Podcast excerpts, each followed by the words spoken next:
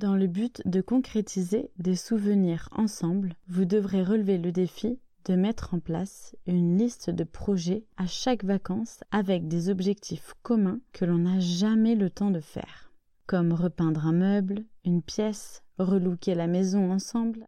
Si les idées manquent à votre to-do list familiale, vous pouvez toujours vous inspirer des idées d'activités déjà proposées lors de la semaine des rituels du soir et du week-end. Surtout, questionnez-vous les uns les autres pour savoir ce que chacun aimerait faire en famille pendant les vacances. Vous serez même certainement surpris des réponses. Gardez en tête qu'un enfant aime que l'on passe du temps avec lui. Oui, les enfants peuvent râler à l'évocation d'une balade ou d'un jeu de société. Mais une fois lancé, vous aurez même du mal à y mettre fin. Beaucoup restent persuadés qu'un enfant préférera sa tablette et ses jeux.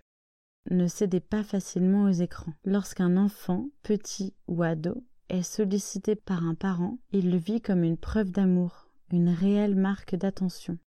Rappelez-vous de votre boîte à outils pour détourner vos enfants des écrans. Vous pouvez remplacer le mot non par et si, ou faire passer une idée en commençant votre phrase par moi ou je, en évitant le tu moralisateur. Bien sûr, votre mission sera d'avoir une palette d'alternatives aux écrans à proposer, et vous verrez que rapidement vos enfants oublieront leur requête initiale.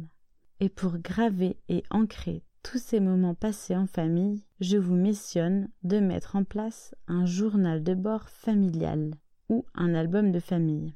Afin d'insister sur l'importance des moments vécus ensemble, laissez chacun rédiger ou dicter ce qu'il veut rapporter dans l'album souvenir. Par exemple, les activités faites, les ressentis, les anecdotes, des photos, des tickets de transport. Vous aiderez à faire prendre conscience à votre famille que les activités déconnectées créent davantage de souvenirs que de passer 5 heures sur son téléphone pourquoi ne pas leur demander de créer ou d'écrire de belles cartes postales à envoyer à la famille ou aux amis Une fois de plus, la créativité sera au rendez-vous, puisque les cartes postales pourront être peintes, décorées, dessinées, drôles, énigmatiques. Si vous partez dans une région ou un pays inconnu, offrez-vous le guide touristique du lieu en question.